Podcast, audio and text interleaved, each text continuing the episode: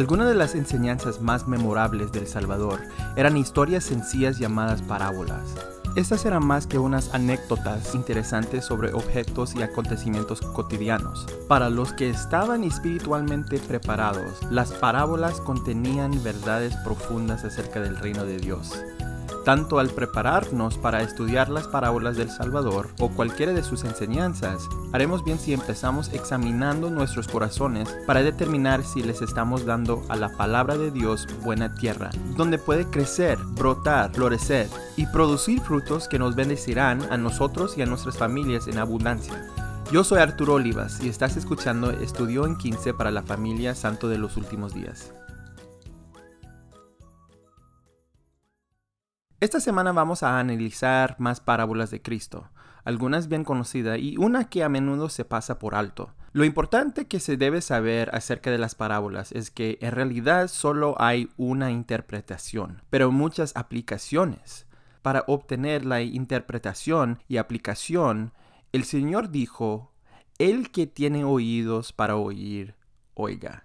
Obviamente, él está hablando de escuchar espiritualmente. Y es con ese mismo espíritu que vamos a analizar estas parábolas. Mientras estudiaba esta semana en el manual de Ven Sígueme, había una nota que me llamó la atención con respecto a la colección de parábolas de Mateo 13.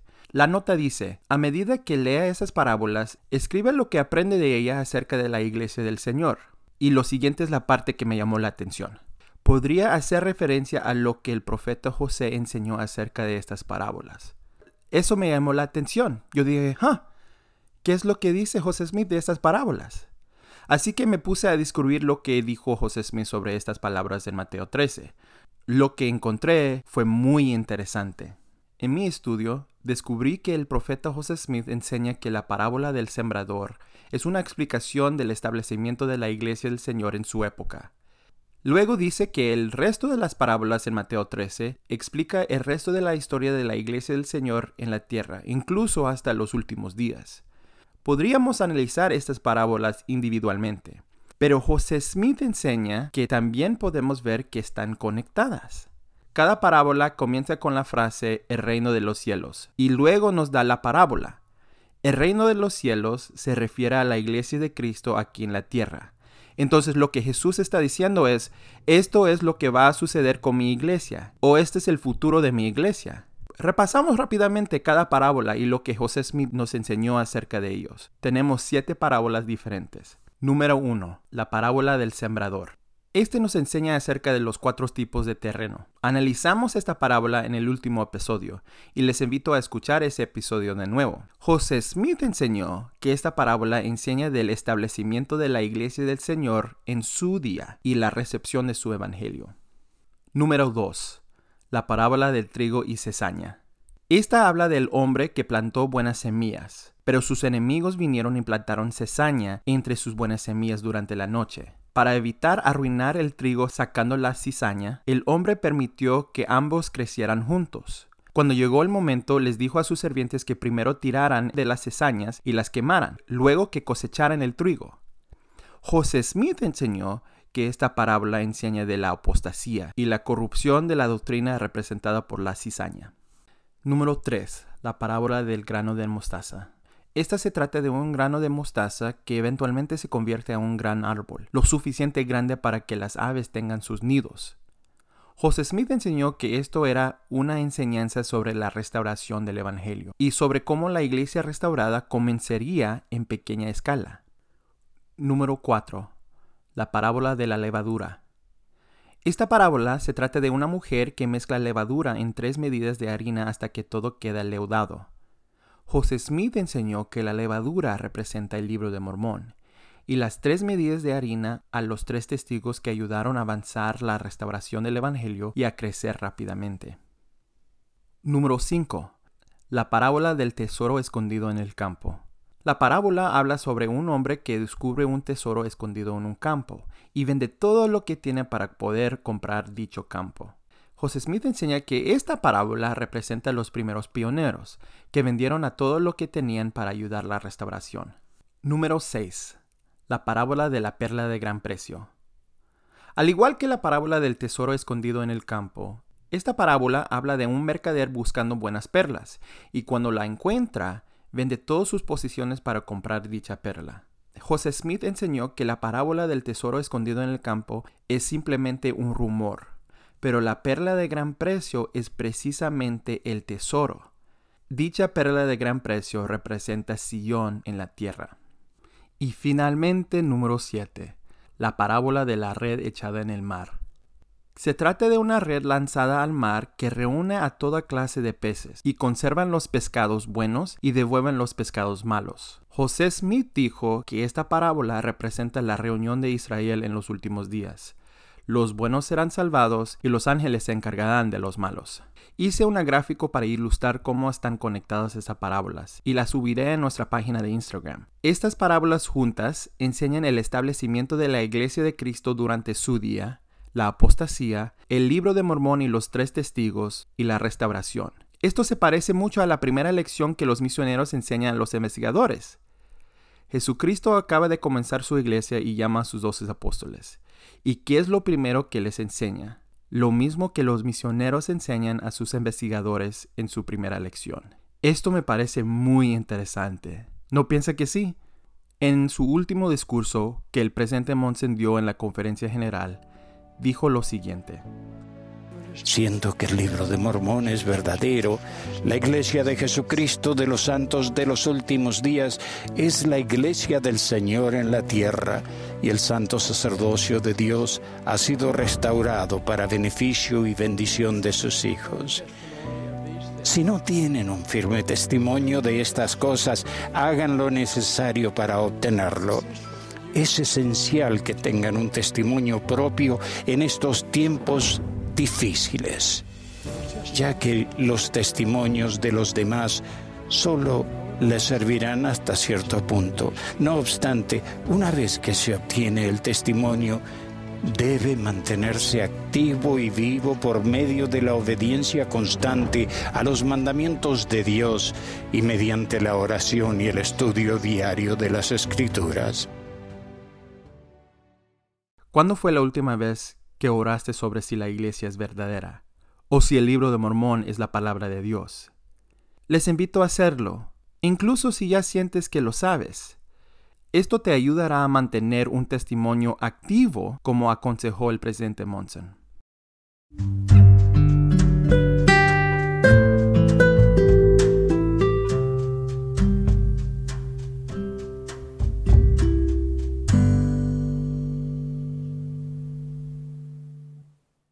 Cuando Mateo, Lucas y los otros autores de la Biblia estaban escribiendo sus libros, no dividieron sus escritos en capítulos y versículos. Dichas divisiones como las tenemos hoy fueron agregadas mucho más tarde.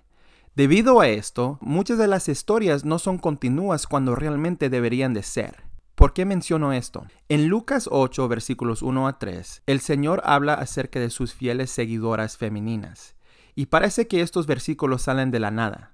Pero estos versículos tienen mucho más sentido cuando te das cuenta de que la historia de las seguidoras femeninas de Cristo realmente comienza al final de capítulo 7. Comienza cuando Cristo está cenando con el fariseo Simón. Muchos eruditos bíblicos creen que este es el mismo Simón que Mateo y Marcos dicen que era un leproso que Jesús había sanado. Mientras comían, una mujer comenzó a lavar los pies de Jesús con sus lágrimas, se los secó con su pelo y los ungió con ungüento. Muchos eruditos creen que la mujer había comprado el caro ungüento con dinero de sus ganancias de la prostitución, y los regalos de personas inmorales se consideraron sucios e inaceptables. También era contrario a todas las gracias sociales que una mujer se desatara el cabello en público. Esto es cuando Jesús pronunció una parábola que a menudo pasamos por alto. Un acreedor tenía dos deudores. Uno le debía quinientos denarios y el otro cincuenta. Y no teniendo ellos con qué pagar, perdonó a ambos. Di pues, ¿cuál de estos le amará más? Y respondiendo Simón dijo, Pienso que aquel a quien perdonó más. Y él le dijo, Rectamente has juzgado. Ahora, Obviamente esta parábola no dice que hay que pecar más para que puedas amar más al Salvador. Jesús comparó el comportamiento amoroso de la mujer que lavó, besó y ungió sus pies con el indiferente comportamiento de Simón, que no hizo nada de eso, aunque la costumbre era esa, de lavar los pies, besar ambas mejillas y ungir la cabeza de su huésped. El Señor está hablando de gratitud, la gratitud de dos individuos que recibieron su misericordia y su gracia. La triste realidad es esta. Todos somos pecadores. Pero al reflexionar sobre nuestros pecados y sobre lo que el Señor ha hecho por nosotros, nuestro amor por Él crece, al igual que nuestro deseo de servirlo. El Señor no necesitaba ser besado en la mejilla, ungido sobre su cabeza y sus pies lavados. Fue Simón y la mujer quienes lo necesitaban. El punto no es que el Señor necesita de nuestro amor, admiración y gratitud, sino que nosotros lo necesitamos. El elder Dieter F. Uchtdorf lo dijo mejor. No, Dios no necesita que lo amemos, pero ¿cómo necesitamos nosotros amar a Dios? Porque aquello que amamos determina lo que nosotros procuramos y lo que procuramos determina lo que pensamos y hacemos y lo que pensamos y hacemos determina quiénes somos y quiénes llegaremos a ser. Cristo le dijo a la mujer, tu fe te ha salvado, ve en paz. Ella fue salvada del tipo de persona que era antes, a través de su fe en Cristo. Nuestra fe puede salvarnos también de nuestro pasado. Quizás esta mujer fue incluida cuando Lucas mencionó en capítulo 8 versículos 2 a 3 que algunas mujeres que habían sido sanadas de espíritus malos le ayudaban con sus bienes qué parábola tan importante nos trajo debido a la fidelidad de una fiel discípula de Cristo.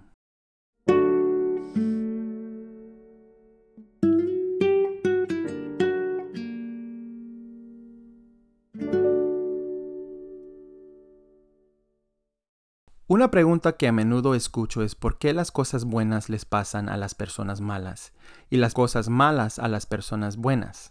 El Señor responde esa pregunta en Lucas 13 con la parábola de la higuera estéril. Y en este mismo tiempo estaban allí algunos que le contaban acerca de los Galileos, cuya sangre Pilato había mezclado con los sacrificios de ellos. Y respondiendo Jesús les dijo, ¿Pensáis que estos Galileos, porque han padecido tales cosas, eran más pecadores que todos los Galileos? Os digo, no antes bien, si no os arrepentís, todos pereceréis igualmente. Y dijo esta parábola. Un hombre tenía una higuera plantada en su viña, y vino a buscar fruto en ella y no lo halló. Y dijo al viñador, He aquí hace tres años que vengo a buscar fruto en esta higuera y no lo hallo. Córtala, ¿para qué ha de seguir ocupando el terreno? Él entonces respondiendo le dijo, Señor, déjala aún este año hasta que yo cabe alrededor de ella y la abone. Y si da fruto, bien, y si no, la cortarás después. La audiencia de Jesús entendió que la higuera era un símbolo común para la nación judía, que tampoco lograba producir justicia y aceptarlo como el Mesías. También es instructivo recordar el evento que sacó la parábola de Jesús. Un grupo de personas habían sido asesinadas por Pilato. A las personas buenas les pasan cosas malas y a las personas malas les pasan cosas buenas. Es peligroso tratar de conectar las acciones de las personas con los eventos en sus vidas, porque no siempre se correlacionan. Las personas buenas a menudo sufren y las personas malas a menudo prosperan. Pero llegará un momento en que la paciencia del viñador se acabará y se emitará un juicio.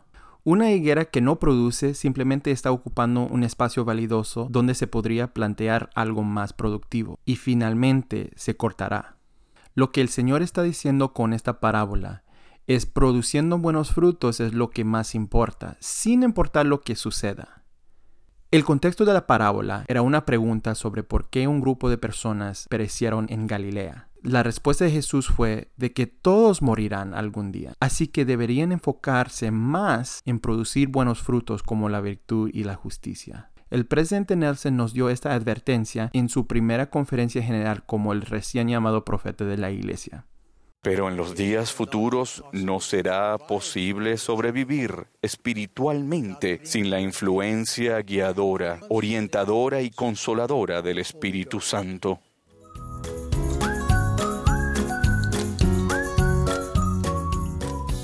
Gracias por escuchar Estudio en 15. Este episodio ha sido escrito, producido y presentado por Arturo Olivas. Nuestra música se llama Happy Whistle por scottholmesmusic.com. Nos pueden seguir en Instagram y Facebook en la página Estudión 15. Este podcast está disponible en Apple Podcast, Google Podcast, Spotify y Anchor. Salimos con un episodio cada lunes.